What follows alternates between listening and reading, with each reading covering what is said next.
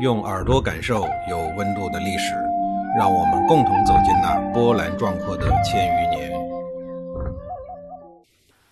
上一集里呀，我说到了被老寨众压得喘不过气来的郑立功的事儿。这一天，郑立功在后宫里散步，陪伴他的呀，只有寨众的女婿，也就是雍纠。郑立功看见天上的飞鸟自由地飞翔鸣叫，忍不住凄然地长叹了一口气。雍纠见状以后，就问道：“当此春景融融，鸟儿都快乐地飞翔鸣唱，主公贵为国君，反而觉得不开心，这是为什么呀？”郑立功叹了一口气，说道：“哎呀，百鸟可以自由地飞翔鸣唱，完全不受任何人的制约。寡人虽然是国君，但活的呢，还不如一只鸟，所以呀，很不开心啊。”雍纠说。主公顾忌的是不是手执朝政权柄的那个人呀？雍纠与寨众女儿的结合本身就是一桩政治婚姻，非你情我愿。再者，他早就看不惯自己的老丈人大权独揽、嚣张跋扈的样子，所以和郑立功一样感同身受。郑立功听了以后黯然不语。雍纠接着说：“国君犹如父亲，大臣犹如儿子，儿子不能够为父亲分忧，就是不孝。”大臣不能为国君排除灾难，就是不忠。您如果有什么需要我做的，我定当竭力效命。郑立功一听他这么说，满脸的疑惑，小声的问道：“你不是寨众的爱婿吗？”雍纠接着解释说：“是女婿没错，但谈不上爱字儿。我与寨众家族的联姻是出自于宋庄公的逼迫，也不是出自寨众的本意。”郑立功见他这么表态，就说。你要是能够杀了寨众的话，我让你代替他的职位，你意见如何呀？在高级职位的诱惑下，雍纠满脸欣喜地贡献了一个计谋，说：现如今东郊被宋兵破坏，民居还没有修复，主公你明天命令司徒去修整民居，然后叫寨众带上粮食、布匹去那儿安抚百姓，我就在东郊为他设宴，然后呢，趁机用毒酒毒死他。郑立功说：“那这件事就交给你了，你一定要小心啊！”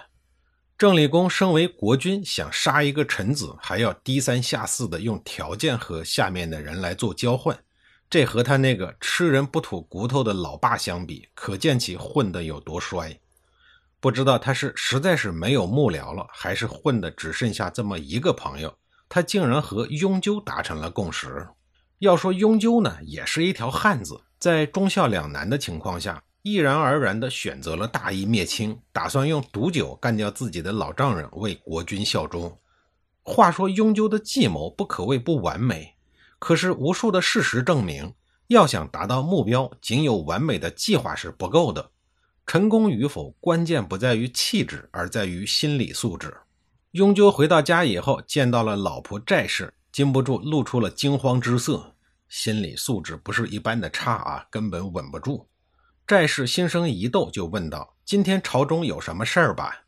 雍纠说：“没有啊。”寨氏说：“我没有听到你说话，先看了你的脸色。今天朝中不可能没有事儿。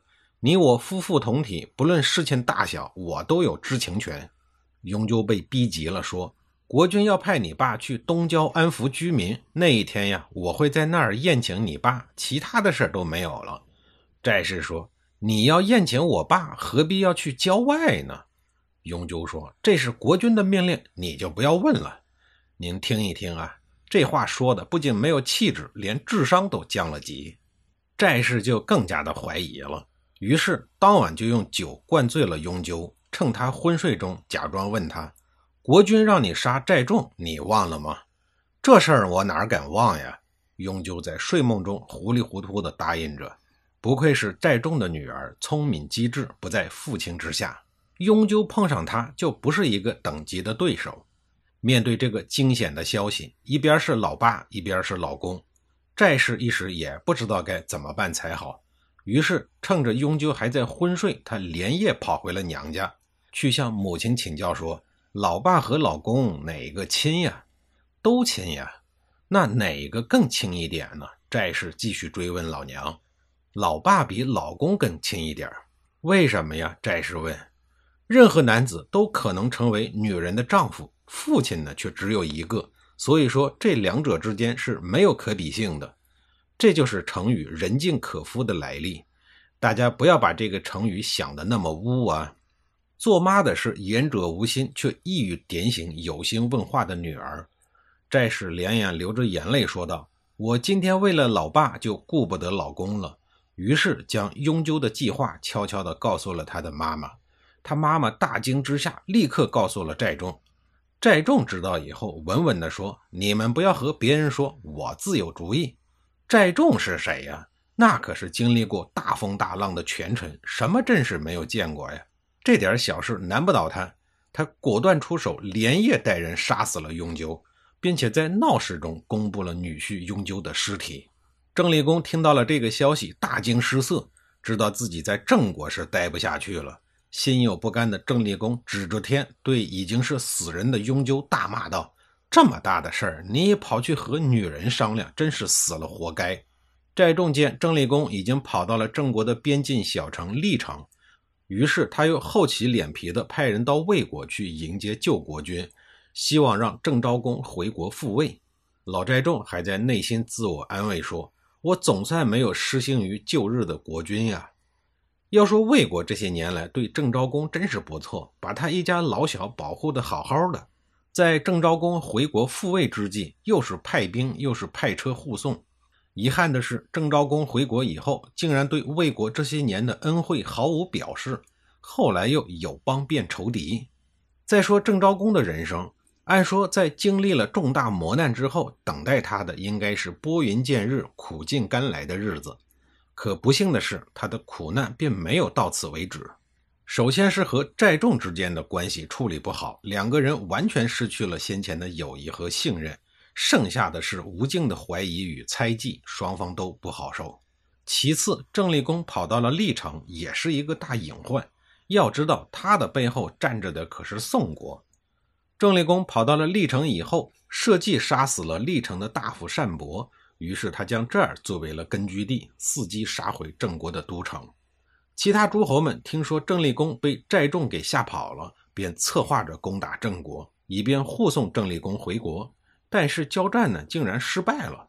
为了保护郑立功的安全，宋国赠送了若干的兵力给郑立功，用以自保。因此，郑昭公也不敢轻易的攻打历城。郑立功作为郑昭公和寨众的共同敌人，共同的利益又将两个人绑在了一起。寨众认为，要想打击郑立功，需要借助齐国的力量，才能抗衡他背后的宋国。他想到此前郑昭公两次拒绝齐国的联姻，与齐国不和的事情，不如趁现在郑昭公复位的契机，主动与齐国重修旧好。一旦有了齐国这一座大山，完全可以遏制郑立功东山再起的觊觎之心，包括宋国也得掂量掂量。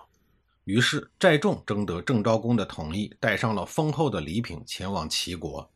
他又听说鲁侯准备为齐侯主持婚礼，就决定顺便再结好鲁国，以便将来共同对付宋国和逃跑的郑立功。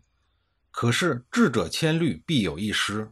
寨众为了防郑立功、防宋国，可谓是心思缜密、面面俱到，却万万没有想到，国内还有一个不和谐的因素没有除掉。这个人就是高渠弥。高渠弥作为郑昭公另一个弟弟子伟的死党，一直看不起郑昭公，早就想杀死郑昭公，拥立子伟，实现自己拥立国君的政治抱负。这个毒计筹划已久，但是之前一直没敢动手。高渠弥怕的就是寨众的足智多谋。现在寨众已经出国了，心狠手辣的高渠弥终于找到了下手的机会。一场弑君的恶毒阴谋转瞬即发。他趁着郑昭公冬天去郊外祭祀的机会，在半路上直接暗杀了郑昭公。